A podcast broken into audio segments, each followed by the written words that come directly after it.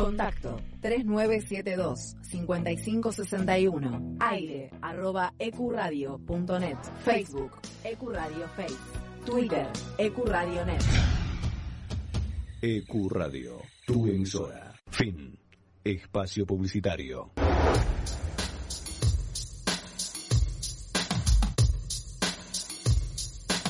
Ve Invasión Bicicleta, cultura ciclista urbana en el aire de EQ Radio.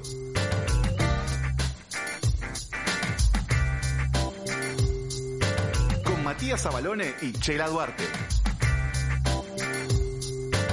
Una hora de ciclocultura, movilidad, urbanismo, vida sustentable, tiempo libre y todo lo que le interesa a quienes se mueven en bici por la ciudad.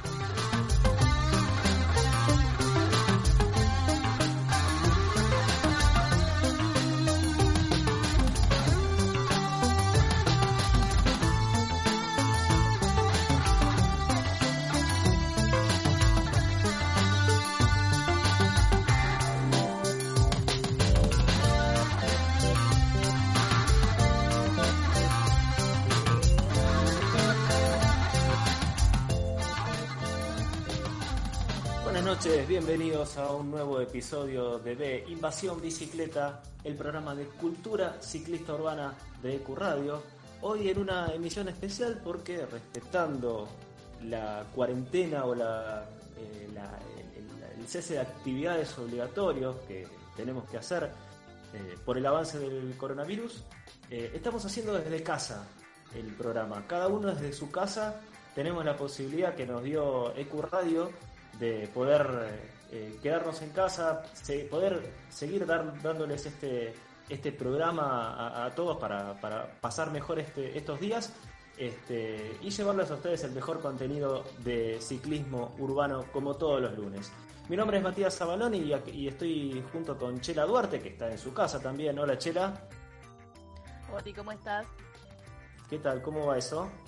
Bien, acá desde casa probando, bueno, esta, como decías recién, esta posibilidad de poder eh, seguir informándoles con a través de, bueno, teniendo, siendo responsables en realidad eh, de cada una de nuestras casas y bueno, creo que nos están escuchando bastante bien. Yo escucho todo bastante organizado.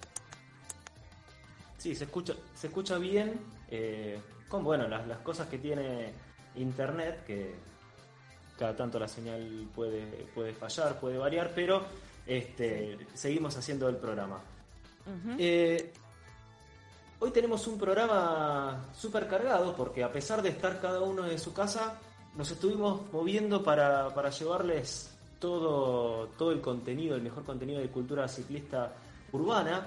Eh, quiero recordarles a los oyentes y a los amigos que nos están escuchando y a los que nos van a escuchar seguramente cuando publiquemos este programa, eh, que tenemos eh, un sorteo en curso, tenemos un sorteo corriendo de los amigos de Bici Registro, que cuando vinieron las, cuando mejor dicho estuvieron en el aire de, de Invasión Bicicleta la semana pasada, eh, nos habían dejado para sortear eh, tres juegos de stickers para registrar la bicicleta y así este, aumentar la seguridad de, la bici, tenerla registrada en caso de robo o accidente, eh, tener un medio más para, para asistirlos. Este, para saber cómo, cómo participar pueden entrar en, nuestro sitio web beinvasionbicicleta.com.ar que ahí está el posteo para ver cómo pueden participar y cómo pueden hacerse de alguno de estos kits de bici registro que nos dieron tan amablemente para nuestros oyentes.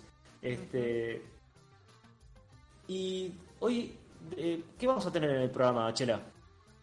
Bueno, tenemos, a pesar de tener esta cuarentena, estuvimos bastante activos, así que vamos a poder escuchar una entrevista que le hicimos a Cintia Martínez Wagner de Turista en Buenos Aires. En la cual bueno nos va a estar comentando de qué se trata, ¿no? Turista en Buenos Aires y también tenemos una entrevista de Ricardo Tilbe Guerra de Buda Bikes, quien nos va a dar unos pequeños consejos rápidos para eh, nada, todos referentes a la bici, ¿no? Sí, eh, aprovechando estos tiempos de cuarentena, que vamos a estar unos cuantos días más lamentablemente encerrados en casa, cómo aprovechar estos días para poner la bici a punto eh, y cuando finalmente podamos volver a las calles, este, tener, eh, tener la bici eh, en condiciones. Este, pero hablando de este, estos días de confinamiento y de cuarentena obligatoria, si bien acá en Buenos Aires las autoridades han dicho que todo el mundo tiene que quedarse en su casa y restringir lo, restringir las salidas a aquellas cosas imprescindibles. Pero no en todos los países es lo mismo, no en todos los países es igual. Eh, por ejemplo, en Francia también se, se restringió la movilidad de los ciudadanos, pero la práctica de actividad física está permitida con algunas restricciones. ¿En serio? ¿Cómo es esto? Sí, eh, el gobierno de Francia permite que la actividad física, eh, siempre que sea correr, eh, no supere un radio de 2 kilómetros del lugar de residencia de cada ciudadano, pero el ciclismo lo prohibieron. Eh, además, la, bueno, la Federación Francesa pidió que los ciclistas actúen de manera responsable, evitar las actividades al aire libre, pero eh, no somos los únicos que nos creemos más vivos que el resto y que desafiamos la cuarentena ya sea saliendo sin, sin ningún motivo o con alguna excusa eh, un tanto ridícula como eh, ese como esos vídeos donde se ven de ciclistas andando eh, todos vestidos de competición diciendo que iban a la farmacia, por ejemplo. Algunos ciclistas en Francia desafiaron la prohibición y se fueron a dar un paseo, pero en vez de hacerlo a dos kilómetros de su residencia, los han hecho de hasta 105 kilómetros en bicicleta y encima lo subieron, subieron esa actividad a la cuenta de Strava, la aplicación, ¿viste? Donde se trajean todos los recorridos que uno hace en bicicleta. Sí. Lo que no esperaban es que la policía de Francia les dejara un mensaje en su publicación notificándolos de que los habían multado con 135 euros por eh, violar la prohibición de hacer actividad física. Así que eh, si van a violar la cuarentena, después no sean tan salames de eh, subirlo a sus redes sociales, porque obviamente quedan expuestos eh, y, se, van a ver con algunas multas o con las autoridades yéndolos a buscar. Claro, que habla un poco también de la irresponsabilidad de, de la gente, que yo entiendo que, bueno, bueno, estar en tu casa todo el día es como bastante tedioso y llega un momento que no sabes muy bien qué hacer pero hay que tomar conciencia de la realidad en la que estamos y que estamos llegando a un punto de contagio, si bien acá en Argentina llegó más tarde y tenemos la posibilidad de tomar las precauciones pertinentes, y es que eh, tenemos que evitar que el contagio, no desconocer el punto de donde se empieza a, la enfermedad a ser eh, autóctona, ¿no? Claro. Y nada, bueno, de hecho ya, apareció un caso. por no andar en bici 15, 20 días hay que quizás eh, encontrarle la vuelta y, la originalidad, un poquito la creatividad, eh, para no perder eh, estado físico, de, pero haciendo actividades en casa. Yo, por ejemplo, todos los días, 20 minutos o 30 minutos, me pongo a saltar la soga, como los boxeadores. Me, pongo a saltar la soga. Es mi, rutina para, por lo menos, cansarme un poco, aunque sea. Este, hay otros que usan videos de YouTube donde hay rutinas para hacer gimnasia adentro de casa. Eh, hay otros que quizás salen a correr si tienen un garaje o un, patio, eh, aprovechan para correr. Ni hablar si tenés una bici fija o rodillos para entrenar con la bicicleta. Este, de hecho, hoy había un video muy gracioso de un ciclista en un balcón con casco. sí, lo vi, lo vi. Este, pero bueno, cada uno debe, debe buscar la, la manera en forma creativa de mantener eh, el cuerpo en actividad y eh, no violar las reglas, porque como vos decías muy bien, Chela, eh, esto es en beneficio de todos. Claro, exactamente. Tal vez tenés la posibilidad de, de, no sé, de dar, si se quiere, un poco el ejemplo. Y no, es como decíamos hace un rato, no cuesta nada y si realmente hacemos las cosas en tiempo y forma, podemos evitar que esto se siga expandiendo y que la cuarentena sea cada se tomen cada vez más días, ¿no? Porque obviamente es lo que hace la falta de, de, responsabilidad para con el otro, es lo que hace que esto se siga extendiendo más y más en el tiempo. Totalmente, hay que, hay que ser responsables eh, y como vos decías, el, sentido de la responsabilidad colectiva a partir de nuestras decisiones individuales.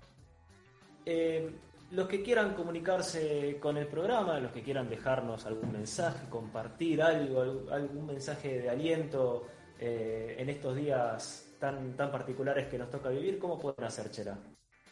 Bueno, nos pueden encontrar en Instagram a través de B Bicicleta. En Twitter estamos como arroba Bici en Facebook como B Invasión Bicicleta y si no en nuestra web que es binvasionbicicleta.com.ar donde van a poder escuchar todos los programas ya emitidos. Y brevemente eh, vamos a estar subiendo esta última edición y pueden ver bueno todas las notas, el también el, el sorteo que tenemos y tienen una opción si quieren colaborar y les gusta con todo este trabajo que hacemos totalmente independiente eh, tenemos la opción de que nos puedan invitar el valor de una birra para seguir bancando el proyecto de Invasión Bicicleta. Excelente.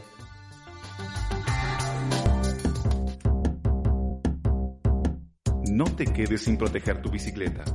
Seguro Bici te ofrece la mejor protección para cuidar tu bien más preciado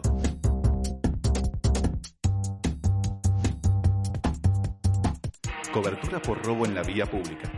Destrucción total. Responsabilidad civil. Asistencia mecánica.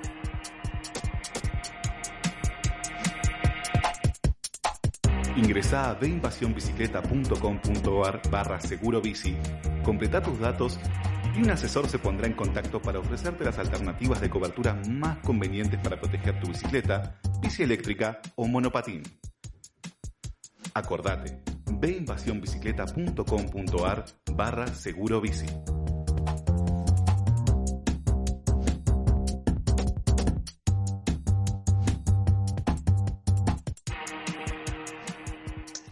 Ahora estoy en comunicación con Cintia Martínez Wagner. Ella es la que lleva adelante la cuenta de Instagram Turista en Buenos Aires. Hola Cintia. Hola a todos por ahí, ¿cómo andan? Bien, muy bien, muchas gracias por tu tiempo. No, por favor, ustedes por la participación, la invitación. Eh, Cintia, eh, vos tenés una cuenta de Instagram que tiene una repercusión, eh, no sé si esperada o inesperada, pero eh, que, tiene, tenés muchísimos seguidores. ¿Cómo fue que, que empezaste o cuál fue la idea disparadora de tener una cuenta que muestre a Buenos Aires con ojos de turista? Totalmente inesperado. La realidad es que cuando arrancó, arrancó como hobby, hoy ya es mi trabajo, pero cuando arrancó no, en ningún momento dije voy a hacer esto porque seguramente le encuentre una beta comercial en absoluto. Arranca un poco como media culpa mía de decir, eh, che, o sea, no, no conozco nada de mi ciudad, es un papelón eh, todo esto empezó cuando tenía 27 años, no había ido ni a la boca, del barrio La Boca, que es como nada, el punto uno que quizás el turista hace cuando llega a Buenos Aires después del obelisco. Em, y así, bueno, siempre los turistas terminaban conociendo más que yo y por el otro lado yo andaba en una crisis medio laboral queriendo cambiar de trabajo, pero no sabiendo si irme freelance o, otro, yo soy diseñadora gráfica, o otro lugar eh, así como con oficina. Y mientras estaba en esa encrucijada de, bueno, ¿qué hago? Mientras tanto hago algo que, me guste, que me divierta. Entonces encuentro esta beta de, hobby donde los fines de semana salía a hacer algo turístico, me lo había puesto como desafío, conocer más mi ciudad y entonces lo contaba en un blog y en una cuenta de Instagram. En su momento también me armé todas las redes para probarlas todas, ¿no? Porque era como medio experimento en ese sentido también y quería ver con cuál me sentía más, más cómoda. Finalmente terminó siendo que después de un año me aboqué al blog y a Instagram. Claro. Eh, eh, ¿Cuánto hace que, estás con esta cuenta? Eh, ya van a ser cuatro años y medio. Eh, mira, en agosto cumplo cinco. Eso me, es más fácil para contabilizar. Sí, imagino que Imagino, sí, totalmente. Imagino que de todas las redes sociales, Instagram era la que más eh, se ajustaba por ahí a, lo que vos querías mostrar, ¿no? Porque esto así tan, tan visual, tan de, de fotos, era la que más se adaptaba. Totalmente. A mí incluso me había pasado que no, no había tenido yo Facebook personal, nunca me había terminado, para que voy a cerrar que esto acá pasa la ambulancia abajo. Ahí estamos. Eh, no he tenido Facebook personal, entonces, y sí por mi lado, sí consumía mucho YouTube, tutoriales y blogs sobre todo. Pero cuando descubro Instagram, eh, con un usuario personal mío, me encantó estar viendo en tiempo real fotos eh, de otro lado del mundo y que las estuvieran compartiendo, ya te digo, en tiempo real. Entonces, si yo estaba organizando un viaje a X lugar, sabía cómo estaban vestidos y lo que opinaban y dónde estaba sacada la foto. Eh, me pareció alucinante y justo cuando arrancaba este proyecto, mío, me pareció que era así, obviamente, la red social que iba así como anillo al dedo, eh, muy fotográfica, muy turística, y bueno, igualmente después fue cambiando, creciendo, aparecieron los algoritmos, lo compró Facebook y toda la eh, bola, pero sí, por ahí anduvo. ¿Y, antes tenías una cuenta de Instagram tuya personal?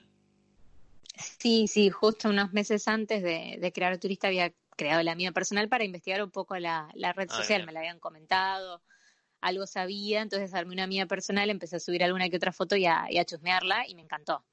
Así que un poco disparador también eso fue.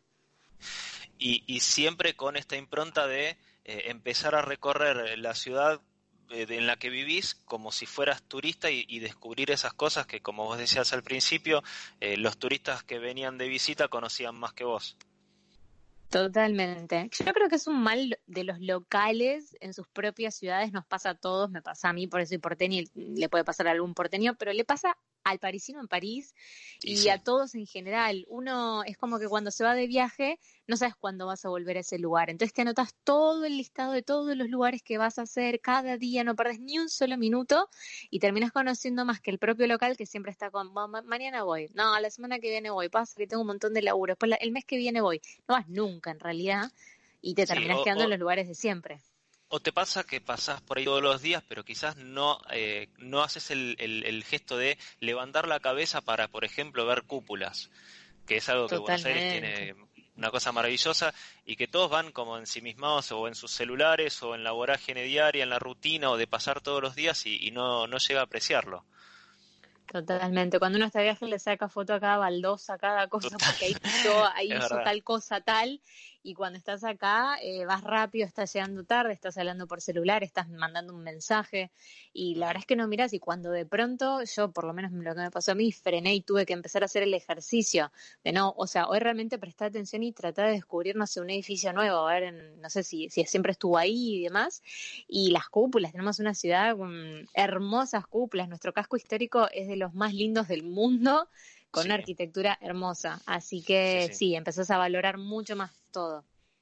Y de hecho me pasó también en mi ah. cuenta de Instagram, perdón, que cuando ponía las fotos del casco histórico, de la arquitectura y demás, que por ahí yo las ponía porque no sé, me pareció linda la foto porque por ahí le quise sacar al café sin darme cuenta que detrás había un edificio también muy lindo, con una cúpula muy linda y te empezás a, enterar historias o hay gente que se metió en la foto pensando que estaba viendo una foto de París y cuando leyó Buenos Aires no entendía nada y te dicen, ah, yo entré a este Instagram porque pensé que era Europa, pero no entiendo, ¿esto es Sudamérica?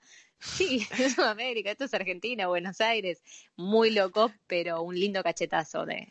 La verdad que tenemos una flor de ciudad. ¿Y, cómo se fue dando toda esta repercusión de empezar a tener un montón de seguidores y que, todo el mundo, eh, cuando ve tus fotos, de, alguna u otra manera interactúa? ¿Cómo, cómo fue ese proceso? A ver, yo creo que hay mm, como varios factores. Por un lado estaba el hecho de que Instagram antes, cuando yo al menos recién arranco la cuenta, era mucho más naif o no tenía todo este tema de los algoritmos que cuesta tanto crecer y que era como, no sé cómo explicarlo, pero mucho más fácil de, interactuar y, de crecer. Por el otro lado, tampoco había tantas cuentas de Buenos Aires. Yo me acuerdo cuando arranqué, creo que éramos cinco contadas con la mano real.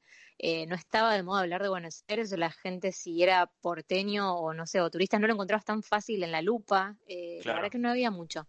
Y entonces, al ser cuentas contadas con la mano, cuando un turista ponía en la lupa Buenos Aires, las cuentas que aparecíamos éramos las mismas cinco de siempre y era más fácil crecer en cuanto a que en el todavía no estaba tan desarrollada la, la pata turística de, de, parte de la ciudad, ¿no? Del gobierno, no le habían dado tanta bola, entonces nos consultaban más a nosotros, que por ahí teníamos la posta como locales. Eh, y caminábamos de verdad la ciudad y no encontraban esa información en sitios oficiales. Así que eso fue un lindo punto para empezar a crecer orgánico, fácil eh, y llevadero. Y después, bueno, está en cada uno de, de, tu esencia, si gusta, si no gusta, cómo comunicás. Perdón, no, sé si te interrumpí. No, no, no. Eh, no, me, estabas contando, pero me, me te quiero preguntar eh, si los, eh, los usuarios que te siguen o los que ven tus fotos, que interactúan, eh, te dan consejos de andar a tal lado, acá descubriste esto, eh, conoces tal lugar o quiero ver fotos de tal lugar, ¿te, te piden ese tipo de cosas? Sí, totalmente. Debajo en los comentarios eh, siempre está el de, ¿sabías que ahí vivió quizás mi tatarabuelo? O ¿sabías que eso en realidad antes era una fábrica de no sé qué, pero que después le tocó a mi tío construir en no sé qué? Y así, datos que por ahí no los encontrás ni en Google, están buenísimos porque te los tiran los propios seguidores. Me parece alucinante. A veces te tiran como, tenés que ir a conocer tal lugar o acaban de abrir tal negocio eh, en esta esquinita puntual te va a encantar a vos que te gusta sacar las fotos así esa y muchos datos vienen de parte de ellos y yo creo que también está bueno ahí entonces cuando fidelizás a la audiencia no cuando de verdad estás ahí respondiéndoles leyendo lo que te ponen eh, dándoles bola a los consejos que te dan o no no hay que tomar todo no porque también o sea uno crea su propio espacio también en base a lo que le parece que quiere comunicar y lo que no.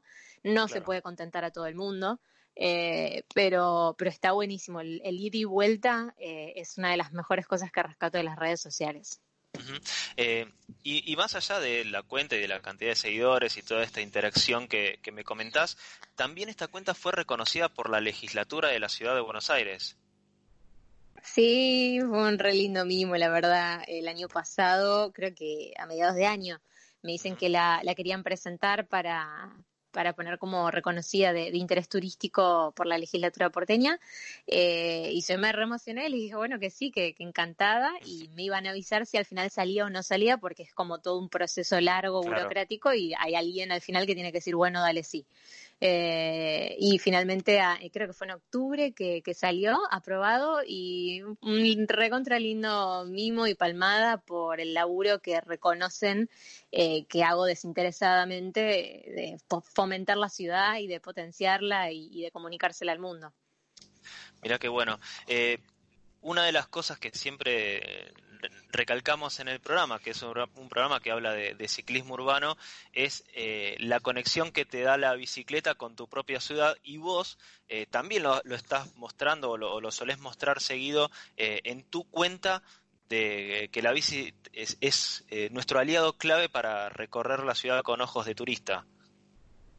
Totalmente. A ver, si bien yo tengo la mía personal, no voy a mentir, obviamente, me, es más fácil quizás manejarme con la mía. Yo algo que le rescato a Buenos Aires por sobre muchas ciudades del mundo que te cobran una fortuna por usar quizás una hora o media hora las, las bicicletas, viste, de la ciudad, las nuestras son gratuitas.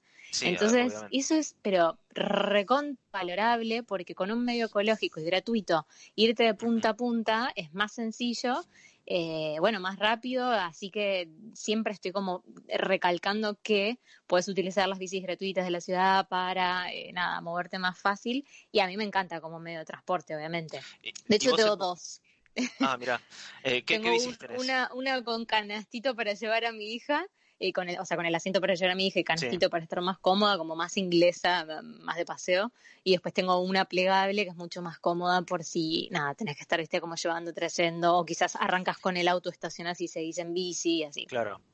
Y, y, la bici vos la usás para descubrir lugares, para meterte en, en barrios o en zonas eh, y, y, buscar quizás esas imágenes que después terminás eh, plasmando en tu cuenta o la, la, usás como medio de transporte habitual. ¿Cuál es tu relación con la bici? No, yo, mm, a ver, en Buenos Aires la realidad es que si tengo que ir a los lugares donde un subte me pueda llevar más prontamente, siempre voy a elegir el subte, pero el tema es que lamentablemente nuestra red de subtes no llega a todos lados y a veces eh, en ese caso entonces es sí donde aplico la, la bicicleta, eh, que te salva, porque ojalá fuéramos como, bueno, otros ciudades y primeras potencias donde a cualquier lado llegas en subte. Japón creo que no, se perdería la cuenta de la cantidad de estaciones que tienen con los trenes y subtes. Pero bueno, voy, voy mechando, o sea, voy haciendo un mix. Y por los fines de semana, o si está lindo el tiempo, la verdad que está lindo. Eh, que el viento te pegue en la cara, que el solcito, está, está bueno. Eh, ¿Cuál es tu, idea a futuro de que esta cuenta siga plasmando eh, no, solo Buenos Aires, porque también te he visto que recorres otras ciudades del mundo, eh, pero tenés así como en mente darle como una, nueva idea, un nuevo rumbo a la cuenta, o, tu idea va a ser seguir siempre mostrando las ciudades de, la, de la forma en que lo haces ahora? Mira, siempre hay que dar, todos los años tenés que encontrarle una vuelta de tuerca y un giro como para renovar, eh, nada, el contenido o la forma de ver las cosas. Jamás voy a descuidar la esencia primera, que es la que con la que lancé todo esto, que es ser turista en mi propia ciudad, Buenos Aires. Obviamente después lo que me empezó a pasar fue que en el segundo año tenía tantas consultas de turistas que venían y usaban Buenos Aires como puerta de entrada al país para después recorrer otras provincias, no sé, Mendoza por el vino, el glaciar en el sur y así, y los propios porteños, la realidad es que lo usamos como escapadas expresas y de fin de semana largo.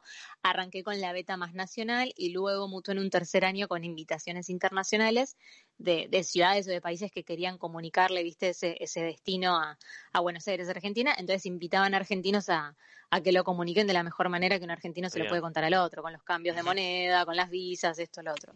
Así que muy orgánicamente una cosa fue llevando a la otra. Este año lo que me entusiasmó muchísimo es armar una pata más bien gastronómica y enfocada a la gastronomía, que es Turista Foodie.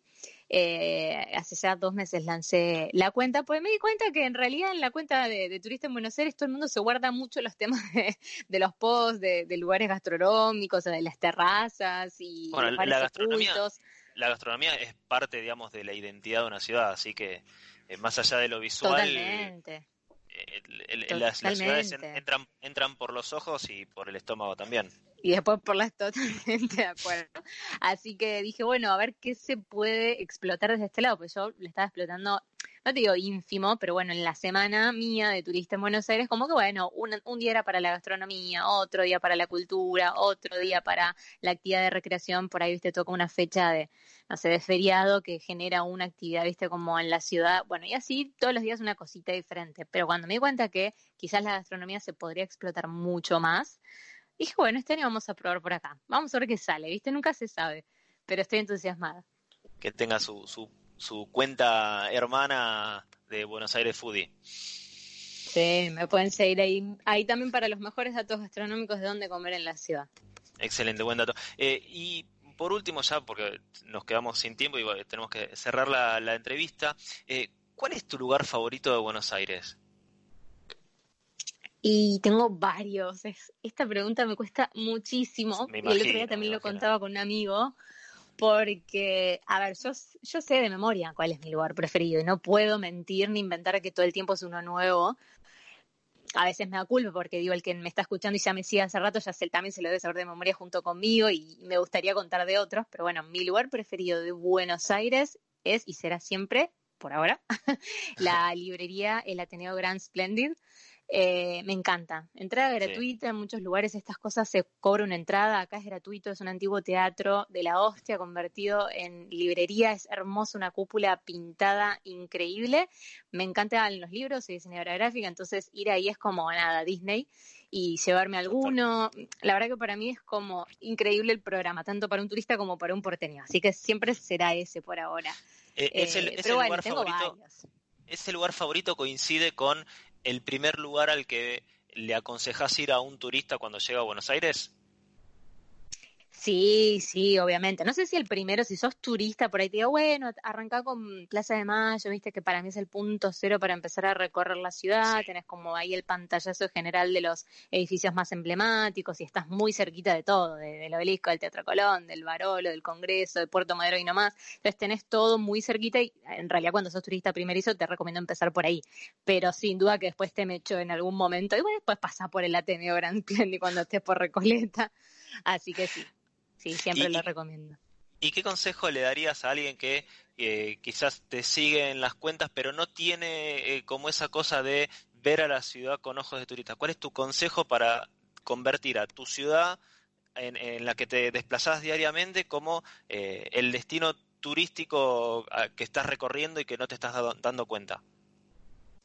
Bueno, el primer clic que tenés que hacer, o por lo menos el que me sirvió a mí, fue entender que si hay una persona que se está cruzando un océano, se está pagando un avión de no sé cuántos dólares, está llegando acá y está también gastando su buena plata y tiempo para conocer esta ciudad y me está diciendo que es increíble y algo tiene que tener. Entonces hago vuelta para atrás, rebobino y digo, ¿qué hago yo entonces cuando voy de, turisteo a, alguna ciudad? O sea, ¿qué, hice cuando fui a París?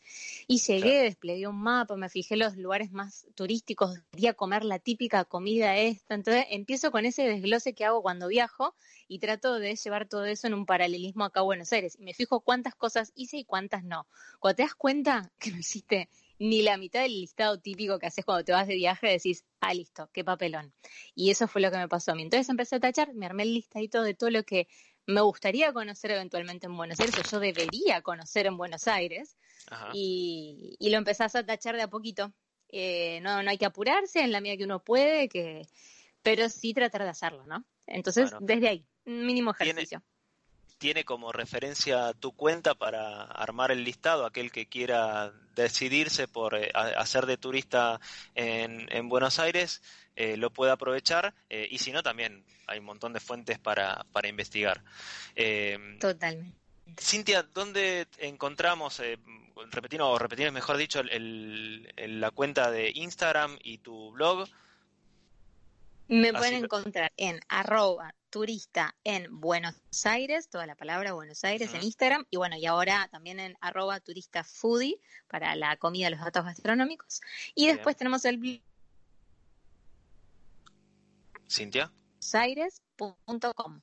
Hola. Bueno, ahora sí, repetí por favor El, el, blog porque justo ahí se, se cortó la comunicación. Ah, ok. El blog es www.turistaenbuenosaires.com. Bueno, Cintia Martínez Wagner, de Turista en Buenos Aires. Te agradecemos muchísimo por esta comunicación eh, y bueno, vamos a, seguir tus consejos para, para recorrer la ciudad con ojos de turista. Perfecto, bueno, un placer entonces también estar acá charlando con ustedes y hasta la próxima. Los quiero turisteando.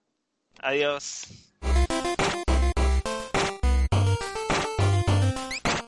¿Visitaste nuestro sitio web? Ingresa ahora a veinvasionbicicleta.com.ar y encontrá todo lo que buscas. Volvé a escuchar los episodios en formato podcast, noticias y todos los eventos de nuestra agenda. Entra en la tienda web y encontrá los mejores productos para mostrar tu amor por la bici. No te olvides, veinvasionbicicleta.com.ar.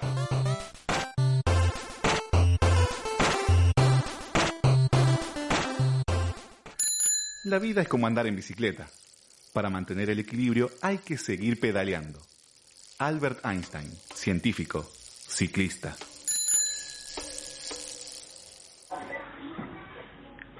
Estoy en comunicación ahora con Ricardo Tilbe Guerra de Buda Bikes, eh, a quien gentilmente nos, nos atiende y en estos días de cuarentena en los que no podemos salir a andar en bici claramente, salvo que sea por alguna urgencia o alguna ocasión eh, especial. Em, tenemos que aprovechar para eh, hacer el mantenimiento, hacerle una puesta a punto para el momento en que cuando podamos salir eh, nuevamente a las calles tengamos la bici en condiciones. Ricardo, muchas gracias por tu tiempo. No, gracias a ustedes. ¿Cómo están? Buenas tardes. ¿Todo bien? Muy bien. ¿Cuáles son los consejos básicos que nos darías para que aprovechemos el tiempo en que no vamos a poder usar la bici y tenerla a punto para cuando pase todo esto? Bueno, me imagino que pasando la cuarentena, como nos está sucediendo a todos, ya no sabemos qué hacer y es una buena oportunidad para darle esas atenciones eh, que no lo hacemos en el resto de- del año o en otras situaciones mucho más cómodas. Eh, y me parece que tener la bicicleta limpia es un punto que no todos le damos mucha bolilla y es muy importante para su funcionalidad. Ajá. Eh, yo creo que hay maneras muy fáciles para hacer y hay que tomar ciertos recaudos porque lamentablemente no sabemos para cuánto va a durar esto. Pero, por ejemplo, uno de los recaudos que se me ocurre es aquellos que tenemos cámara y cubierta, porque hay otra opción de que no tienen cámara, o sea, Sí. es cubierta y llanta nada más. ¿Mm? Aquellos que tenemos cámara y cubierta, desinflarla, eh, despegar la cubierta de la llanta sin sacarla, sacarle el talón, pasarle un trapito con un poquito de agua y jabón, tanto a la cubierta como al aro interno, y volverla a inflar. De costado, comúnmente las cubiertas tienen una medida eh, que nos informan cuál es la presión que debe llevar. Ajá. Si no tenemos un inflador con manómetro y tenemos un inflador común, más o menos a ojo, porque la idea es que mientras la bicicleta esté apoyada sin uso, no, no eh, el peso de la bici sobre la cubierta desinflada no las marque y no las deje cuadradas y se terminen deformando. Claro. Entonces, eso para mí es un punto que hay que darle bolilla. Y lo segundo, para mí, lo ideal en este momento es poner un poco de papel de diario en el piso, poner la bici pata por arriba, balde con un trapito, con agua y, agua y detergente, agua y jabón, sumergir el trapito, estrujarlo y limpiar toda la bici en puntos que comúnmente no le damos bolilla, como la parte de abajo de la bici, como la parte de atrás del caño de asiento, Ajá. como en- entre los rayos, la masa, los costados de la masa donde trabajan la- los rodamientos, Sí. siempre con, con tiempo, con, con- con cuidado, porque eso puede que caiga mucha mugre que pueda manchar. ¿Y, y cuál es eso. ¿Y cuál es la mejor manera de, de efectuar esa limpieza? O, o cómo deberíamos hacerlo con las cosas que tenemos a mano, ¿no? Mira, si no tenés herramientas, que creo que va a ser el caso más común, es, como te decía recién, agua y detergente, eh, un paño, un trapo de rejilla, algo, limpiar todo, secar todo lo que pueda, todo lo que... A ver, hay momentos que, que, que la bicicleta no, no nos vamos a meter, no sé, abajo de la caja pedalera a limpiarla. Claro. Me parece que es una buena situación hacer esto. Y también, ya que estamos, eh, si tenemos dos cepillos de dientes viejos, los podemos eh, en- enfrentar, no sé si se entiende, poner eh, cerda contra cerda, Hacer como una, pin, como- una pinza de, de, de cepillos. hacer como una pinza de cepillo tal cual, con una bandita elástica en, en el mango o con un pedazo de cinta scotch, lo que sea, la cuestión es que quede armado como si fuese tal como dijiste una pinza. Ajá. Y, y con mucho cuidado eh, podemos mojar piñón y cadena, eh, rociar un poquito con un desengrasante de cocina o algo por el estilo. Y esa pinza, entre comillas, la hacemos pasar por la cadena pedaleando para atrás, despacito, suave, y vamos a notar que va a salir mucha mugre acumulada que nunca le, le dimos bolilla. Y es muy importante que la transmisión trabaje en su mayor parte limpia y lubricada. Bien. Eso para mí es uno de los cuidados más importantes que tenemos que tener. Otro se me ocurre, eh, que también no le damos bola y es sumamente molesto cuando empieza a hacer ruido, es la mugre que se acumula entre el caño de asiento y el, la parte del caño de asiento del cuadro, no sé si se entiende, donde Sí. entra el caño de asiento. Entonces para mí lo ideal sería agarrar un pedacito de cinta papel o algo que tengamos a mano, marcar la, la altura del asiento, súper importante, sacar el caño de asiento, limpiarlo también con un poco de agua y jabón, vamos a notar que está muy sucio, un poquito de agua y jabón, con un palito y un trapo meternos en el cuadro también a limpiar donde, donde entra el caño de asiento precisamente, secamos bien, si tenemos, eh, hay cuadros que traen el tornillo aprieta caño de asiento ya incorporado y otros que tienen un anillo que se aplica. Sí.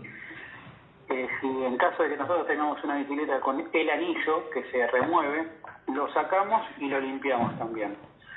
Y para volverlo a armar, yo recomiendo a aquellos que tienen un poquito de grasa ponerle una pizquita de grasa para tanto el anillo, para ponerlo en el cuadro, y tanto en el caño de asiento para que una vez que introduzca no quede metal contra metal.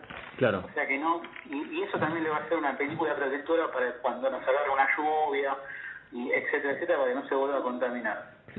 La verdad que eso es una recomendación eh, que yo le doy a mucha gente, lo que pasa es que, claro, con el, en otra situación más favor- favorable, todos nos dedicamos a usar la bici y mientras no haga ruido, dale que va. Claro, en, en el día en el día a día son cosas a las que quizás no le prestamos atención o lo dejamos para, para otro momento. Eh, Claro, tal cual. Ricardo, recién mencionabas limpiar la, la cadena. Eh, ¿Podemos usar cualquier detergente o, o qué, mejor dicho, qué, qué líquido tendríamos que usar para desengrasar la cadena? ¿Con un detergente de cocina podemos hacerlo? Podemos hacerlo. Básicamente, si nos ponemos a analizar bien, no deja de ser un, un- un químico, una, una grasa o un aceite, ¿no? Sí. Está en base a petróleo. Todo lo que saquemos con, se me ocurre, no sé, un desengrasante Mister Músculo, Sí. todo sirve. Ajá. Por supuesto que aquellos desengrasantes que usamos en los talleres son más efectivos porque son más puntuales para remover ese químico. Los otros desengrasantes son más genéricos y por eso nos va a hacer trabajar un poquito más con el cepillo. Claro. Pero ¿quién nos apura, no? En este momento. Sí, obvio. Aparte hay que aprovechar las cosas que tenemos a mano porque no es tan fácil salir a comprar cosas ahora. No, por supuesto. Y lo ideal sería que utilicemos salir solamente para aquellas cosas realmente que, que no nos queda otra. Totalmente. soy de esa idea, ¿no? Eh, y para lubricar la, ca- la cadena, ¿qué nos conviene usar? Bueno, para lubricar la cadena, más allá de todos los lubricantes eh, indicados y profesionales que, que vendemos en las tiendas, que hay diferentes marcas, diferentes componentes químicos para diferentes eh, situaciones también, eh, húmedo, seco, para diferentes cantidades grandes, sin meternos tanto en lo técnico, podríamos usar cualquier lubricante para cadena o eh, capaz que en muchas casas hay aceite de máquina de coser, Ajá. es un aceite que me gusta mucho, es liviano, es versátil. Tal vez no tiene los químicos protectores eh, teflonados para la humedad o para la arena, y eso lo que indica es que tengamos que estarle más encima o que tengamos que repetir más veces Claro. la limpieza y la lubricación. Pero es un buen recurso. Lo que sí no recomiendo para ninguna parte de la bici Sí. es el, el, el WD-40, Ajá. más que para remover un tornillo oxidado. En la cadena lo que tiene el WD-40 que precisamente eh, es, un, es un- una herramienta muy buena para aflojar, en la cadena no conviene porque tiene un químico, el WD-40, que precisamente hace que se aflojen los pernos de la cadena y tome juego y pierda eh, toda su vida útil. Buen dato porque eh, creo que el WD-40 es el que intuitivamente más de uno debe pensar al momento de asociarlo con lubricar algo. Claro, inclusive en las propagandas aparecen, en muchas propagandas aparecen los tipos tirándole dos litros de WD-40 en las cadenas, Claro. Pero en, en la experiencia, eh, no solo mía, sino de muchos mecánicos, no funciona y, y por muy lo contrario, inclusive perjudica la pieza. termina siendo contraproducente. Bueno, e- excelente dato y para tener en cuenta. Eh, Ricardo, eh, ¿alguna otra eh, sugerencia o cosa que, que podamos hacer que se te ocurra? Y más allá de la limpieza de la bici, que realmente vamos a notar el resultado cuando volvamos a salir a rodar, Frenos, que lo, lo vamos a notar. Y los frenos es muy bueno eh, mantenerlos bien limpios, Ajá. tanto si son patines de freno como los V-brake, como si fuesen discos, eh, disco hidráulico, Sí. disco mecánico, yo lo que recomiendo es limpiar. En caso de V-brake, mucho el patín, limpiar muchísimo, vamos a notar que utilizando diferentes paños, como el primero va a salir mucho más sucio que el tercero. Cuanto más limpio salga el paño, más efectividad de frenado va a tener el patín. o sea, re- repetir este proceso eh, con, con agua y jabón hasta que el, el, el trapo no, no tenga rastros de, de suciedad tan visibles. Exactamente. Agua y jabón y también puede ser, que a- hoy es algo muy codiciado, pero alcohol, Sí. la verdad que es muy muy bueno para los frenos. Si limpiamos el patín, vamos a tener que limpiar el aro, que es donde apoya el patín, para que am- ambas piezas limpias trabajen al 100% en, en el frenado. Bien, buen Y lo mismo en, el- en, la- en los frenos, lo mejor es agarrar una servilleta de papel, un poco de alcohol y limpiar bien los discos Y también vamos a notar que la primera servilleta va a salir muy sucia y después va a ir bajando tal como los patines.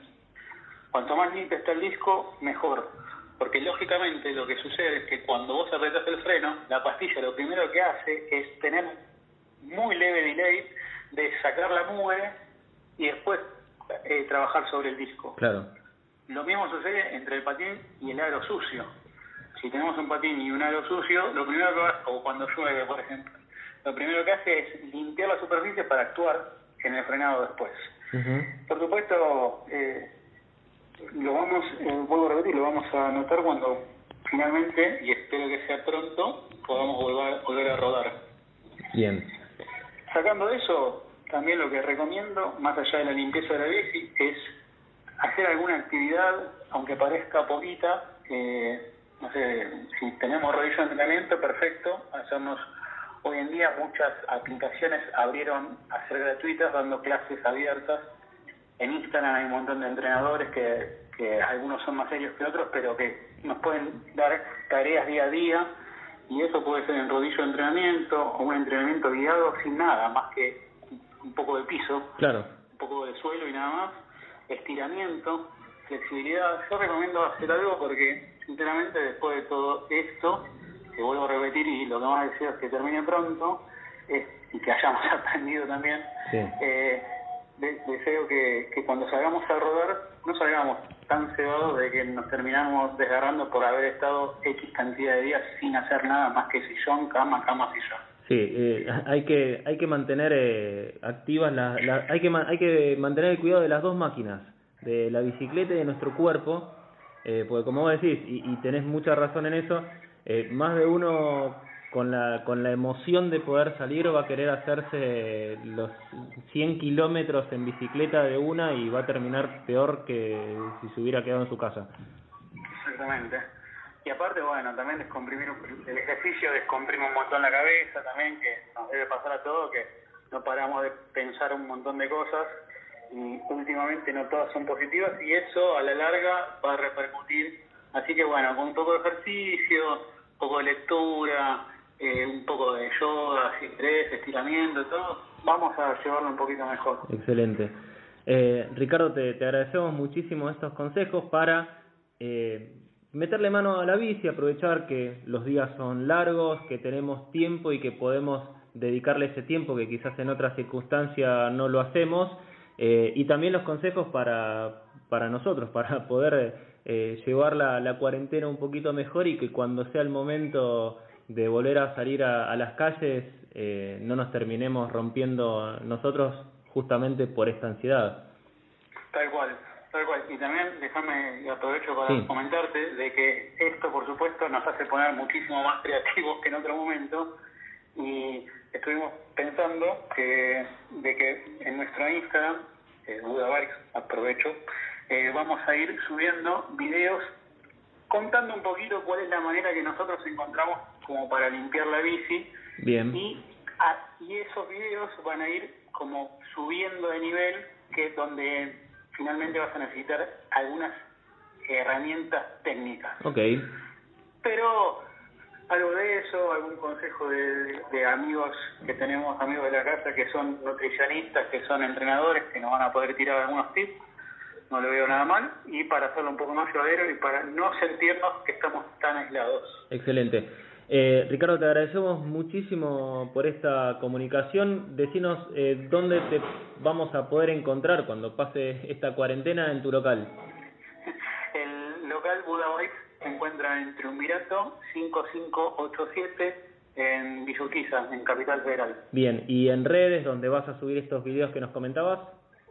Y los videos principalmente los vamos a subir eh, en Instagram, Buda Bikes, eh, va a salir reflejado eh, también espejado en Facebook, también con el nombre de Buda Bikes, y estamos abriendo un canal de YouTube donde vamos a contar repuestos, partes técnicas, eh, precauciones que tenemos que tener, etc. Excelente. Bueno, Ricardo Tilbe Guerra, te agradecemos muchísimo por esta llamada y estos eh, valiosos consejos que nos diste. Bueno, muchas gracias a ustedes por comunicarse. Le, te mando un abrazo, Manti, un abrazo a tu equipo y gracias a todos los chicos. Y bueno, tranqui, guardémonos un rato para después salir a rodar todos y e inundar todas las calles de, de bicis. Ojalá que sea pronto. Gracias, Ricardo. Ojalá. Te mando un abrazo. Abrazo grande. Un abrazo. Chao. Did you ever get the feeling that you'd been quarantined? That's if anybody has any feelings anymore these days. You know what I mean? I've been staring at the street, watching all you people. Life is not a video screen, but maybe I'm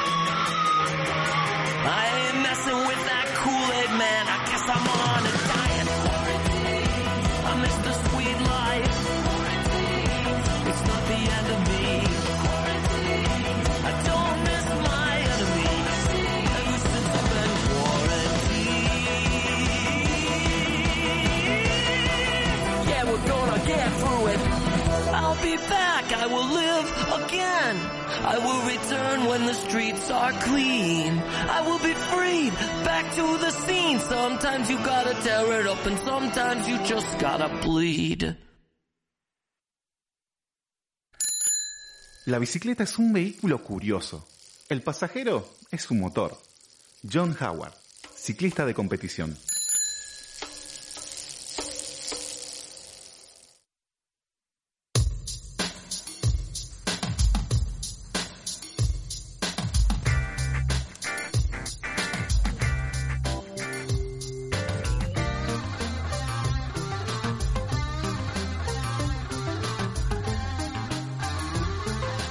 Bien, seguimos en de Invasión Bicicleta después de estas dos entrevistas. Escuchábamos el tema Quarantine de Mark Malman, un tema super, de super actualidad. Este, y lo que también es de, de super actualidad es en estos días de eh, eh, prohibición para, para salir y para hacer compras, eh, de repente cobraron mucha relevancia los servicios de los servicios de eh, las aplicaciones para el reparto de mercadería, de eh, Comidas rápidas. comidas, exactamente. Este, y justo unos días antes de que haya empezado esta cuarentena, eh, el gobierno mandó un proyecto de ley eh, para regular esta actividad o para darle un marco regulatorio un poco más favorable. Recordemos que la disputa de estos trabajadores siempre fue por las precarias condiciones de trabajo en las que se desempeñan. Este, entonces el gobierno mandó un proyecto de ley cuya eh, inicia- esta iniciativa está centrada en proteger a los repartidores de estas aplicaciones que trabajan bajo modalidades precarias. Eh, recordemos que la mayoría de ellos son monotributistas sin vinculación con empleadores y carentes de los elementales derechos de, eh, digamos, eh, en cuanto a la, forma en que hacen su trabajo, como por ejemplo cobertura de salud, vacaciones o indemnizaciones por despido. Eh, a la vez, encuadra a las compañías que operan en una especie de limbo jurídico como empleadores sujetos a las mismas obligaciones previsionales e impositivas de las que hoy están exentas por el, motivo este que como los trabajadores son monotributistas no tienen vinculación legal. Eh, el proyecto fue encargado por el ministro de Trabajo, Claudio Moroni, a, un grupo de abogados laboralistas que lo asesoran eh, y sería girado, iba a ser girado justo antes de, de que empiece todo el problema este del coronavirus, eh, a los sectores involucrados, entre ellos a los gremios que aspiran a representar a los trabajadores y los directivos de las compañías, entre otros, para después enviarlo al Congreso para su tratamiento. Recordemos que eh, se había formado un sindicato de trabajadores de, eh, aplicaciones eh, que justamente fueron quienes denunciaron estas condiciones precarias de trabajo. Entre los autores del proyecto reconocen que eh, el compendio de derechos laborales para los repartidores será menor al de la ley de contrato de trabajo, pero eh, al menos le dará cobertura de salud para la labor cotidiana y frente al despido, cosa que hoy no tienen, al tiempo que les resultará más costoso a las empresas que hasta ahora reniegan de cualquier ligazón, laboral eh, y les cobran por el uso de las aplicaciones a los trabajadores, a los comercios y también a los usuarios. Así que bueno, esperemos que mientras pase todo esto eh, y los chicos que hoy los vemos repartiendo y que son una pieza vital en esta situación de aislamiento y que de todas maneras ellos están también muy expuestos eh, por el hecho de tener eh, contacto con, con un montón de personas, este, esperemos que este tipo de regulaciones le, le sirva para mejorar las condiciones en las que se desempeña. Bueno, Mati, sabés que justamente hace cosa de más o menos dos horas, a las 19, se dio una conferencia de prensa justamente que trató estos temas sobre la- las personas que son monotributistas, que en este caso en el país son 3.6 millones los monotributistas en total, y casi 2 millones están en la categoría más baja, siendo Sí. justamente los repartidores, eh, en realidad que andan en bici, como, no sé, Rappi y demás, eh, también son alcanzados y se han tomado medidas para que puedan acotar o en realidad a- eh, someterse a la cuarentena y teniendo en cuenta que ellos trabajan por día, básicamente, van a tener un subsidio de hasta 10 mil pesos para poder compensar toda la situación que conlleva, obviamente, estar en cuarentena, ¿no? Y que la idea es que nadie esté pasando hambre, básicamente, ni necesidades. Es- está muy bien y está muy bueno también que se le reconozca el, trabajo que están haciendo ellos eh, desde el gobierno a través de esto, este tipo de subsidios y ayuda. Eh, durante el día de hoy, como parte de también la, la interacción que proponemos muchas veces con nuestros oyentes y seguidores, eh, hicimos una consigna en redes sociales preguntando qué era lo que más extrañaban de la bici, porque obviamente el hecho de estar en casa eh, ya de por sí es un embole, vamos a decirlo así, este, Sí. pero quienes andamos en bici extrañamos además el hecho de eh, nada, la libertad y, co- y estas cosas que siempre decimos de la bici, de que nos da esta independencia.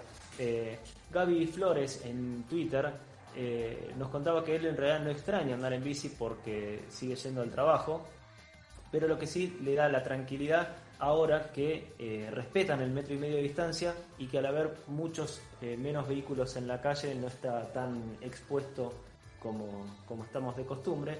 Eh, y en otra, en otra respuesta, Pablo Lebedinsky, él sí extraña salir a, pedalear y sentir el aire en la cara, extraña el tránsito de la ciudad, que si bien le da dolores de cabeza muchas veces en la gente, el movimiento, él siente que está haciendo algo bueno para su ciudad.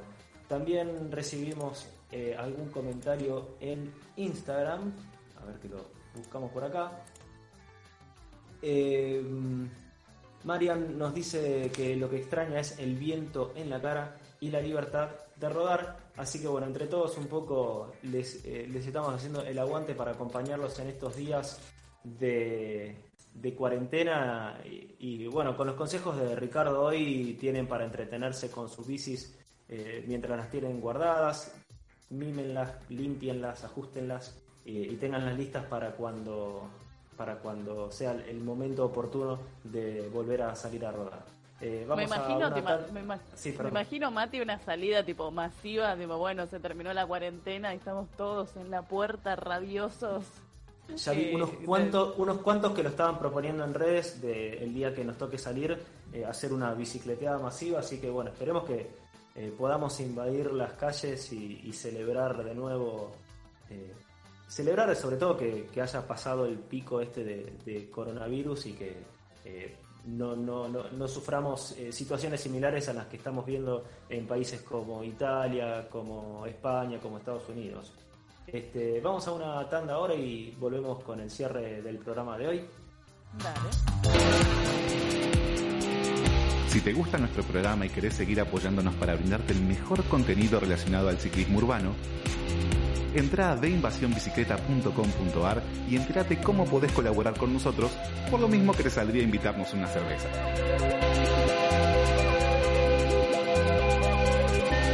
Ayúdanos a mantener este espacio para seguir promoviendo el ciclismo urbano. Colaborando además, vas a estar participando de los sorteos y beneficios que anunciemos durante la temporada.